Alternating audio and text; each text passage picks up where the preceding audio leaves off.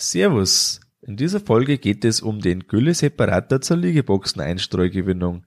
Du erfährst, auf was man dabei achten sollte, wann dieses System wirtschaftlich sein kann und wie es um die gesetzliche Lage steht.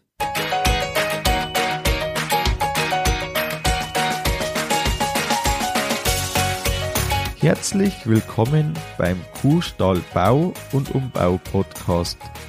Hier bekommst du viele nützliche Ideen und Tipps für deinen optimalen Stall mit Blick auf das Wohl von Mensch und Tier.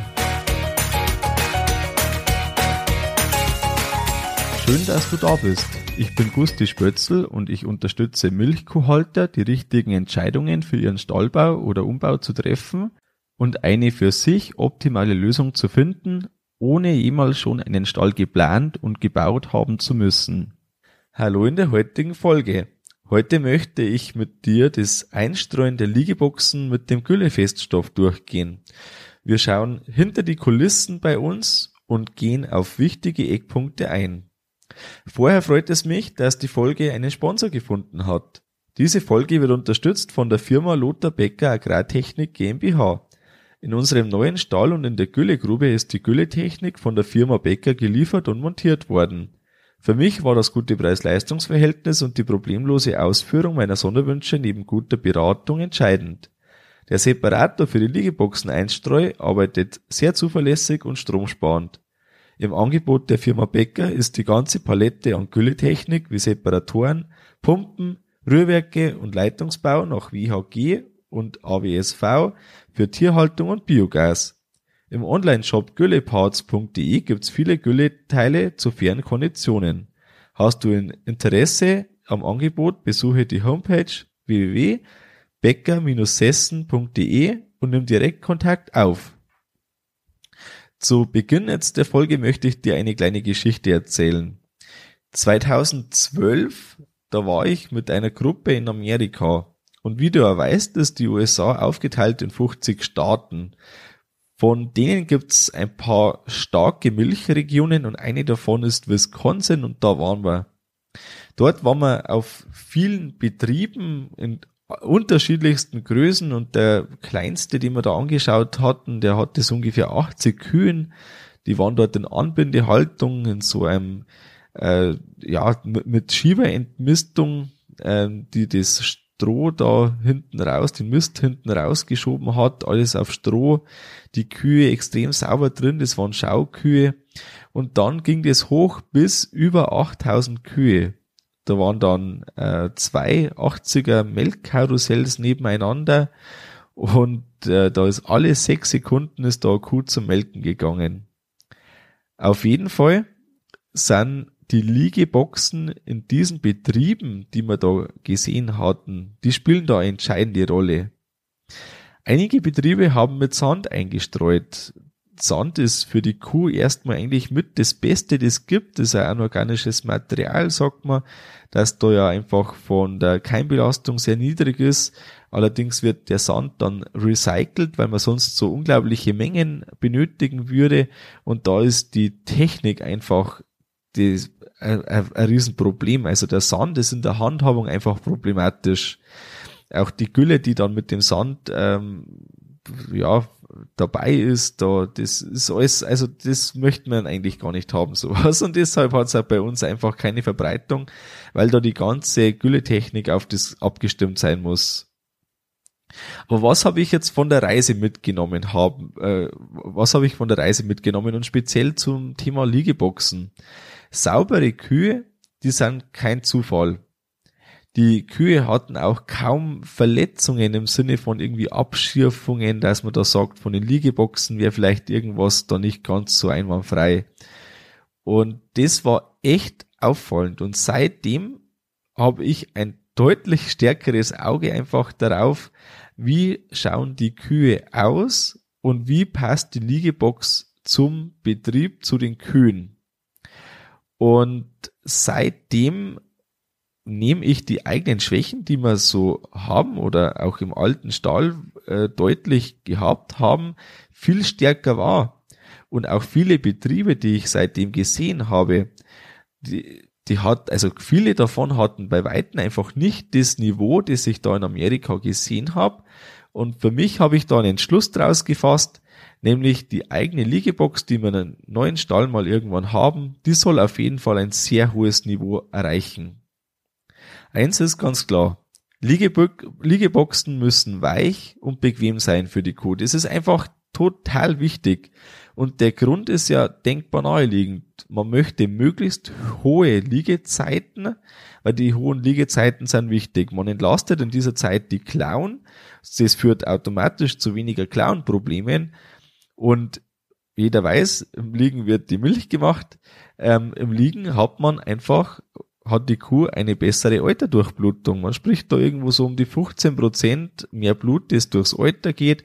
Und völlig logisch, dass dann die Milchbildung besser stattfinden kann. Und ich möchte mit dir jetzt halt da verschiedene Punkte durchgehen. Ähm, wir schauen uns das an, wie das bei uns ist, auf was man ein bisschen allgemein achten sollte und gehen da verschiedene Fragen durch.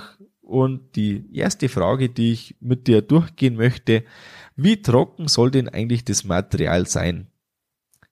Es ist allgemein die Rede davon, dass man so um die 30% Trockenmasse im Material, das ausgepresst ist, haben soll.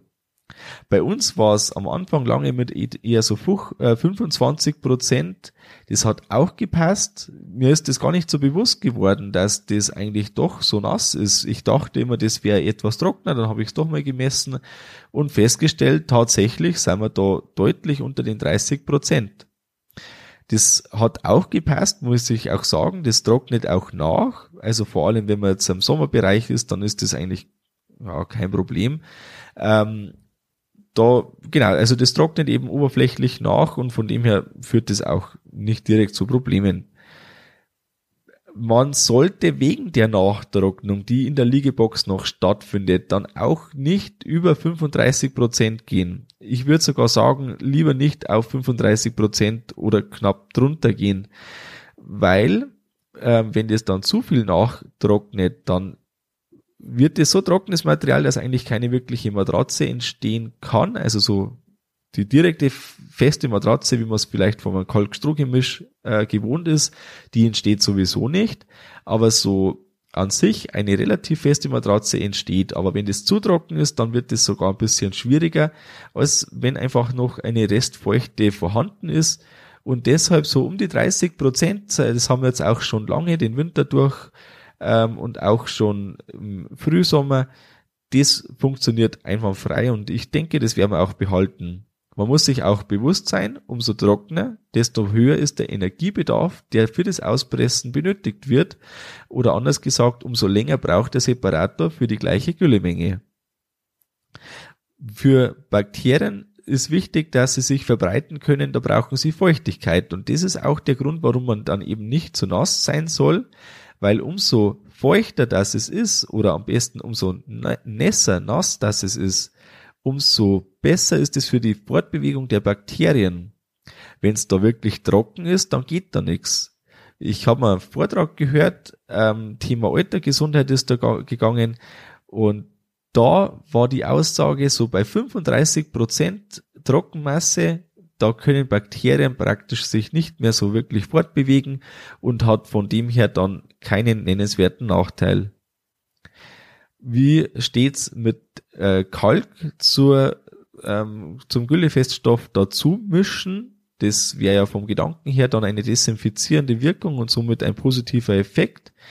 Da muss man beachten, das bringt erst bei sehr hohen Mengen was, dass man da wirklich einen Effekt spürt, weil kleine Mengen, die verschwinden einfach unter der Masse und das ist dann so, als wäre es gar nicht da, das kann man sich sparen. Also entweder man geht wirklich mit großen Mengen dran, da kenne ich leider keine Zahlen, die man jetzt da verwenden könnte, ähm, aber einfach gefühlt wirklich viel, oder man lässt es einfach bleiben. Mein Tipp ist von dem her einfach mal ohne Kalk probieren weil da kann man ja immer noch bei Bedarf dann ergänzen, wenn das ähm, eine vorkommt, dass das sinnvoll wäre. Das zweite Thema, ein eigener Separator anschaffen oder lieber den Lohnunternehmer kommen lassen. Da würde ich mit dir ganz gern die wirtschaftliche Seite anschauen, zum einen. Wenn man das betrachtet, dann hat man ja wie in jeder Wirtschaftlichkeitsberechnung feste und variable Kosten. Zu den Festkosten, da zählt jetzt, äh, ich bleibe jetzt da einfach ein bisschen bei unserem Beispiel, das ist für Betriebe zwischen so, ja, 50, äh, 80 Kühen wird's langsam interessant.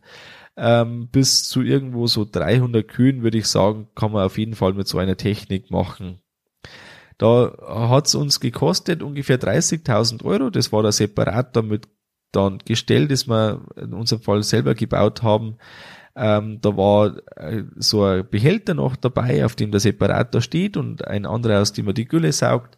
Äh, was nicht damit gerechnet ist, ist eine Überdachung von dem Ganzen. Das war bei uns sowieso geplant und hätte ich auch unabhängig vom System so gewollt. Und von dem her äh, setze ich jetzt einfach 30.000 Euro an. Wenn man das Ganze aufteilt auf ungefähr 20 Jahre, dann kommt man vereinfacht ohne Zins gerechnet auf 1500 Euro im Jahr an Festkosten. Die variablen Kosten bestehen im Wesentlichen aus dem Strom und dem Verschleiß. Beim Strom hat sich das bei uns jetzt so eingestellt, bei 30 Prozent Trockenmasse sind wir ungefähr bei einem Kubikmeter Gülle, die wir separieren, bei ungefähr einem Kilowatt, einer Kilowattstunde Strom, die wir benötigen.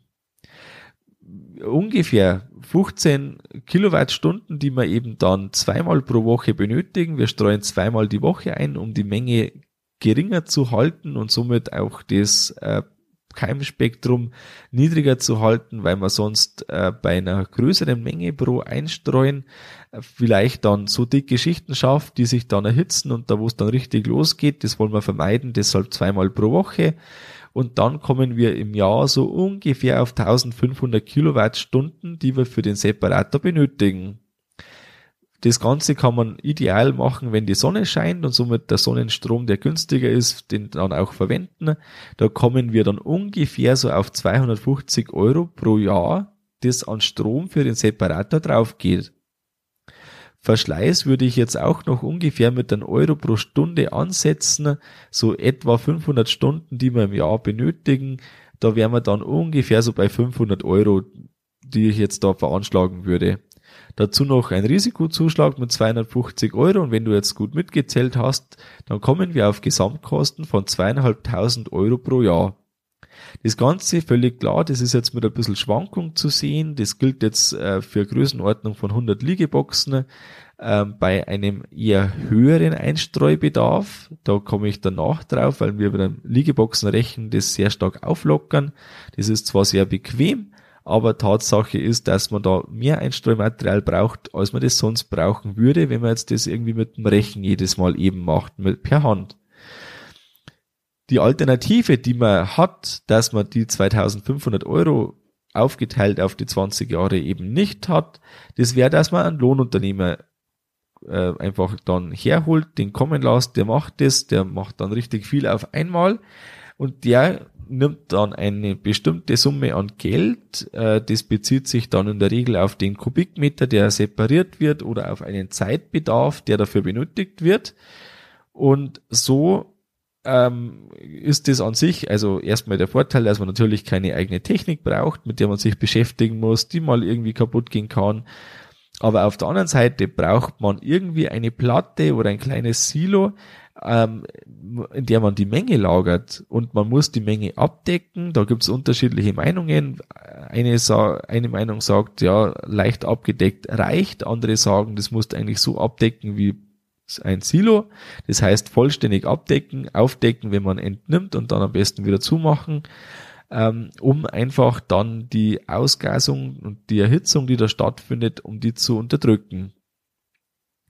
Was auch ähm, ein kleiner Punkt ist, den man schon bedenken sollte, wenn man einen Separator auf mehreren Betrieben verwendet, das ist der hygienische Aspekt. Also Thema Seuchenverschleppung. Wenn man äh, die Gülle durchlässt, die eigene, so ein Separator wird ja nie grundgereinigt, ähm, dann ist der erste Teil, den man separiert, der ist aus einem fremden Betrieb. Also die Gülle ist von einem fremden Betrieb. Und man könnte es so machen, dass man zum Beispiel den ersten, ja, den ersten kleinen Haufen, dass man den irgendwie dann aufs Feld fährt und nicht vorher in die Liegeboxen. Ähm, sowas wäre denkbar. Aber da, ja, ist einfach ein Punkt, den man sich überlegen muss und abwägen muss, ist das für mich jetzt ein Problem oder sage ich, okay, das wird schon nichts sein. Und zu den Möglichkeiten, dass man entweder selber einen Separator kauft oder einen Unternehmer kommen lässt, da ist dann die Alternative, dass man andere Einstreumaterialien verwendet. Und je nachdem, ob man vielleicht in einer glücklichen Lage ist und Stroh im absoluten Überfluss da ist, oder ob man ähm, andere Materialien einfach gut bekommt, vielleicht auch günstig bekommt, die sich an sich wirklich gut für eine Liegebox eignen. Pferdemist ist auch ein Beispiel, das gern verwendet wird, sofern es äh, trocken reinkommt. Und so muss man einfach überlegen, was würde das eine verursachen an Kosten, wie schaut's mit der täglichen Arbeit aus und wie schaut's eben im Beispiel jetzt mit dem äh, Güllefeststoff aus. So kann man an die Betrachtung auf jeden Fall rangehen und dann kann es durchaus so sein, dass der eigene Separator wirtschaftlich gesehen eine sehr sinnvolle Möglichkeit darstellt. Weil beim Stroh, das muss man dann auch lagern, das muss man pressen, das muss man heimbekommen und je nachdem fallen da höhere oder geringere Kosten an. Arbeitswirtschaftlich ist wichtig, dass der eine sinnvolle Position bekommt. Da kommen wir zum nächsten Punkt. Und da ist gut, wenn man möglichst kurze Wege gestalten kann zwischen dem Ort, an dem der Separator platziert ist und dem Ort, an dem man das, den Feststoff braucht. Wenn man jetzt mit dem Radlader beispielsweise auf die Laufflächen der Kühe fährt, dann ist natürlich völlig logisch, der Kot haftet an den Reifen. Und der Weg zum Separator, den man je nach Größe der Schaufel und je nach Liegeboxenanzahl dann wirklich fahren muss, der Weg wird auf jeden Fall verschmutzen durch den äh, Kot, der an den Reifen haftet.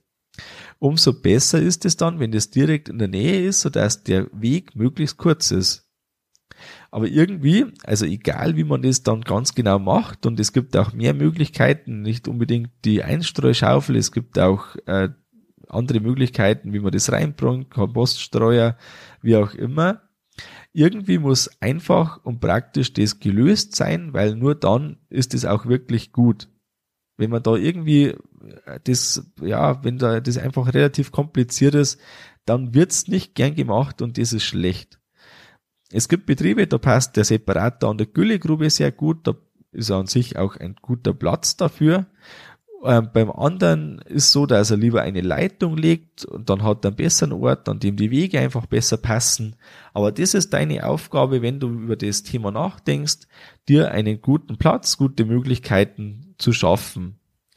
Und bei uns ist es eben so, dass am Ende vom Liegeboxenlaufgang, da findet sich ein kleiner Anbau. In dem Anbau befindet sich ein Dünngüllebehälter, seitlich daneben ein äh, anderer Behälter, in dem die Ausgangsgülle drin lagert und da ist der Separator drin. Und so ist, sind die Wege einfach sehr kurz mit einem Bobcat, ähm, ein Kompaktlader, so eine Einstreuschaufel, zwar eher eine kleinere, aber durch die kurzen Wege ist das kein Problem. Das streuen wir da in einer, ja, irgendwo so eine halbe Stunde ist ungefähr eingestreut. Ähm, das läuft von dem her echt gut und dann so ein Liegeboxenrechen dran, ähm, mit dem wir dann jede Mahlzeit durch die Liegeboxen durchfahren und dann kennt der quasi oder der Recht, der quasi die Liegeboxen äh, auf so 10 Zentimeter Tiefe eben. Das heißt, die Liegeboxen sind sehr eben nach jedem Durchgang, also immer morgens und abends. Und so haben wir da sehr bequeme Liegeboxen, die aber in der Konsequenz, wie anfangs schon angesprochen, etwas höheren Einstreubedarf fordern, weil durch die tiefe Bearbeitung wird immer so viel locker, das eigentlich relativ fest wäre und somit kommt auch mehr aus der Liegebox raus. Mir ist es trotzdem wert, weil wir das Einstreumaterial haben, da natürlich kostet es etwas Geld in Form von Strom und etwas Verschleiß, aber wenn die Kühe dann besser liegen und weicher liegen, dann ist es doch auf jeden Fall wert. Im Kuhstallbau Online-Kurs gibt es ein eigenes Kapitel zum Gülleseparator. Dabei sind auch viele Möglichkeiten, wie man es passend im Betrieb einbauen kann, auch in der Kombination dann, dass man das sinnvoll einstreuen kann. Ähm, wenn du in der nächsten Zeit einen Stallbau planst oder vielleicht schon in der Planung bist, dann ist der Kurs womöglich genau das Richtige für dich. Voraussichtlich im November oder zumindest sagen wir mal allgemein Herbst werden wahrscheinlich wieder ähm, wird der Kurs starten. Das ist ein Gruppenprogramm und da gibt's nur eine Woche die Möglichkeit, den Kurs äh, im Kurs sich anzumelden und das wird voraussichtlich im Herbst sein, wenn du die das Zeitfenster, in dem der Kurs geöffnet ist, nicht verpassen möchtest, dann gibt es eine Warteliste, die findest du auf der Homepage und so kannst du dich mit deiner E-Mail-Adresse eintragen und wirst benachrichtigt, wenn der Kurs startet. Der nächste Punkt, den ich ansprechen möchte mit dir, das ist der Vorteil mit der Dünngülle. Jeder weiß Bescheid. In Zukunft wird es immer wichtiger, dass man einfach, ja, dünne Gülle hat für die Wiesen, weil man eben mit dem Schleppschuh drauf fährt und wenn man dicke Gülle hat, dann hat man einfach das Problem mit den Fasern am Pflanzenmaterial, das dann mit hoch wächst, das dann vielleicht nicht eingewaschen wird und dann zum Schluss die Gülle oder ein, ein kleiner Teil der Bestandteile der Gülle dann wieder im Futter sind und das will man ja auf jeden Fall vermeiden. Ideal ist, wenn man irgendwie schafft, dass man eine extra Güllegrube nur für die dünne Gülle hat oder ausschließlich für die dünne Gülle, weil das kann man eben dann ideal für die Wiesen verwenden und hat so die dünne Gülle für die Wiesen und die dicke Gülle für den Acker. Je nachdem, was auch schon was bringt, wenn man jetzt sagt, äh, man mischt etwas dünne Gülle mit der dickeren Gülle, ist auch auf jeden Fall besser. An sich ist natürlich völlig logisch, die Fasern, die man für die Liegeboxen verwendet, die sind nur einmal weg und das ist der Zeitpunkt, an dem man das erste Mal die Liegeboxen einstreut dann ist ja das so, dass man die Liegeboxen befüllt, die Kühe arbeiten das wieder raus. Das heißt, man ist im Kreislauf und unterm Strich bringt man durch das Separieren zwar das hin, dass man sagt, eine Güllegrube kann man jetzt zum Beispiel mit Dünngülle befüllen, eine andere mit dicker Gülle, aber es ist nicht möglich, dass man eine Grube hat und dann wirklich einen Vorteil durch das Separieren erzeugt, weil eben die Fasern durch das restliche Wegpumpen, wenn man jetzt sagt, irgendwie ein Drittel oder die Hälfte maximal, braucht man für die Liegeboxen Einstreu für das Material, dann schafft man unterm Strich keine dünnere Gülle, weil zum Schluss eben wieder alles im Kreislauf landet. Das ist ganz wichtig, dass man das beachtet, weil wenn man das ignoriert, dann äh, kauft man sich vielleicht ein Separator mitunter aus dem Grund und stellt dann fest, irgendwie ist das doch wie vorher und deshalb ganz wichtig zum Wissen. Gehen wir jetzt auf den Arbeitsablauf ein. Wie läuft es bei uns ab, wenn wir separieren? Grundsätzlich ist bei uns der Mittwoch und der Samstag der Einstreutag. Wir haben da zwei feste Wochentage mittlerweile. Das ist einfach immer von dem her ein Vorteil, dass man sich darauf einstellen kann. Es wird nicht vergessen, dass man einschaltet morgens, weil das ist immer so, morgens wird der Separator eingeschaltet, abends ist das dann auf jeden Fall fertig und man kann einstreuen. Ähm, zuerst pumpen wir die Gülle in den Vorratsbehälter. Also zuallererst äh, rühren wir die Vorgrube auf, wir mixen die Gülle, spülen den Kanal und wenn das ein paar Minuten geschehen ist, das geht dann doch relativ zügig, dann pumpen wir die Gülle in den Vorratsbehälter, den ich schon beschrieben habe, der da hinten am Separator steht. Wenn der Vorratsbehälter, der hat da eine Füllstandsanzeige, kann man sich vorstellen wie bei einem Güllefass, das sieht man dann durch den Stall durch, das ist am anderen Ende vom Stall. Ähm, den Füllstand sieht man und dann wird es voller und voller und irgendwann geht dann ein Licht an, ähm, da ist dann kurz vor ganz voll und dann weiß man, das passt ideal. Ähm, also wenn der Füllstandsanzeiger eine gewisse Stellung hat, dann passt es ideal. Wenn die Lampe angeht, dann ist eigentlich zu voll. Und so ähm, weiß man das. Dann schaltet man den Separator ein, da geht man hinter oder fährt hinter, äh, klappt den Schaltkasten runter, der ist bei uns verstellbar. Äh, einfach weg, hoch, hoch zu fahren über einen, äh, über eine einfache Seilwinde und schaltet dann den Separator ein. Äh, wichtig ist dann, dass die Schieber richtig stehen. Die Dünngülle, die läuft ja dann in eine Güllegrube und da muss man immer noch darauf achten, dass die Schieber richtig gestellt sind. So 10 bis 15 Minuten dauert es ungefähr. Ähm, mit, mit Wartezeit ein klein bisschen, aber mit Einschalten eben vom Schaltkasten. Also praktisch läuft es so, in der Zeit, in der die Gülle hinterpumpt, fahre ich hinter, schalte den Separator schon ein, fahre wieder vor, ähm, schalte die Güllepumpe aus, stelle die Schieber um und dann ist es erledigt. Also 15 Minuten ist schon sehr vorsichtig, ähm, weil es normal nicht länger dauert, aber es kann mal länger dauern, wenn irgendwas nicht so läuft, wie es soll oder so. Aber das funktioniert an sich recht gut. Äh, es dauert etwas länger, als würde man die Gülle nur einfach wegpumpen zur Güllegrube, aber nicht viel länger, ähm, weil man eben dann den Zwischenschritt hat, die man auch nichts anderes machen kann, indem man, wenn man den Separator einschaltet. Aber ansonsten müsste man einfach die Gülle wegpumpen, dann wäre man unterm Strich genauso weit. Hier muss man sich überlegen, was die Steuerung können muss. In unserem Fall ist es so, dass die Steuerung einmal berücksichtigen muss, wenn der Dünngüllebehälter übergeht, da kommen wir auch noch drauf. Ähm, da muss der Separator ausschalten, aber er muss auch ausschalten, wenn die, die, wenn die Vorgrube, also der Vorratsbehälter, wenn der leer ist. Das ist ganz wichtig, äh, weil ansonsten müsste man ja immer kontrollieren, ja, wann ist denn soweit oder sich eine Uhr, einen Wecker stellen oder irgendwas. Das ist absolut unpraktikabel. Äh, man müsste dann auch vor Ort sein und so kann man das einfach laufen lassen und wenn der Behälter leer ist, dann schaltet sich der Separator aus.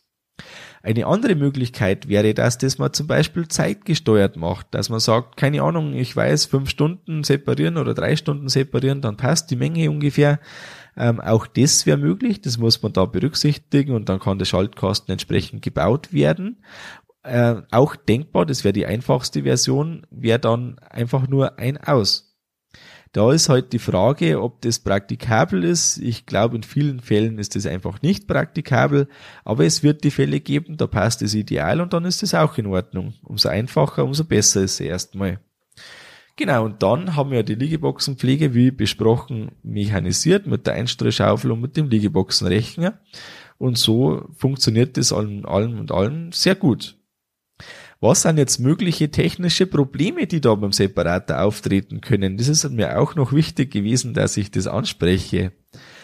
Es kann sein, dass der Vorratsbehälter überläuft, weil man jetzt, also man sieht zwar den Füllstandsanzeiger und man sieht die Lampe, aber man kann es ja vielleicht mal übersehen oder am Anfang hat es auch mal nicht funktioniert. Ähm, da ist es dann so, dass ein Überlauf da ist und der Überlauf der geht auf den, auf die Laufgangfläche der Kühe. Das bedeutet, ähm, es passiert im Endeffekt nichts. Außer dass viel Gülle oder auch weniger, je nachdem wie viel das übergelaufen ist, ähm, das ist halt dann einfach in dem Bereich und das nimmt der Schieber dann wieder mit und die Kühe trampeln da durch. Das ist nicht ganz ideal. Ähm, genau, aber es passiert im Endeffekt nichts und das ist schon wichtig.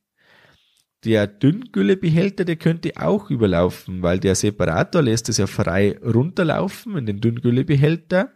Und da ist es aber so, da ist auch eine Sicherheit eben verbaut. Der Dünngüllebehälter, wenn voll wird, äh, nimmt einen Schwimmer in die Höhe.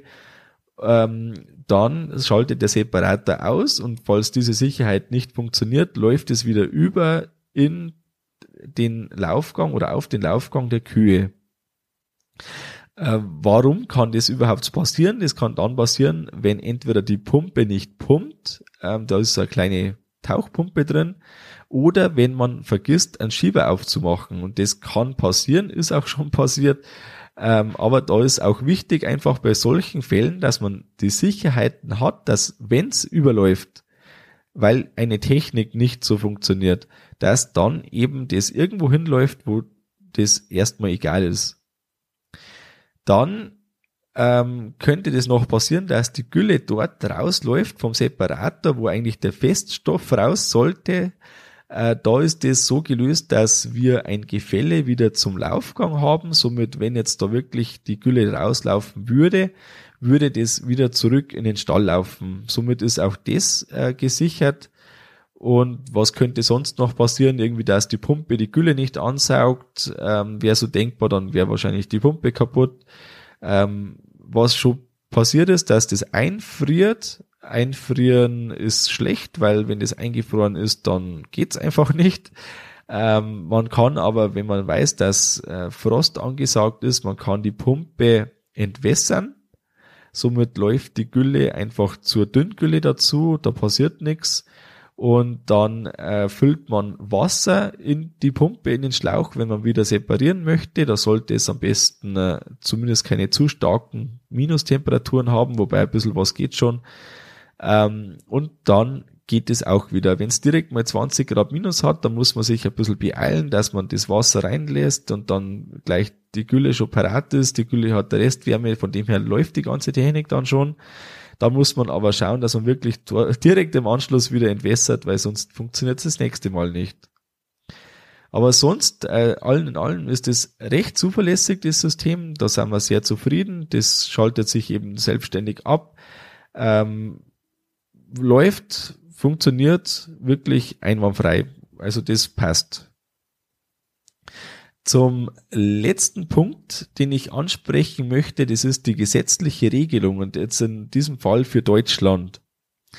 Da möchte ich einen Beitrag von Dr. Martin Spohr, der ist vom Alter Gesundheitsdienst der Tierseuchenkasse Baden-Württemberg und da ist ein Artikel erschienen 2016 im Juni in der Wissenschaftlichen Gesellschaft der Milcherzeugerberater. Ähm, ich zitiere jetzt Zitat Anfang. Die Verwendung von separierter Gülle und Gärsubstraten aus Navarro-Anlagen ohne Hygienisierung wird in der EU-Verordnung EG Nummer 1069-2009 und den darauf abstellenden Rechtsakten geregelt. Nach Auffassung der zuständigen äh, äh des zuständigen Fachreferats für Tiergesundheit beim äh, Bundesministerium für Ernährung und Landwirtschaft 2015 erlaubt die EU-Verordnung die Verwendung separierter Gülle zur Herstellung von Einstreumaterial nicht.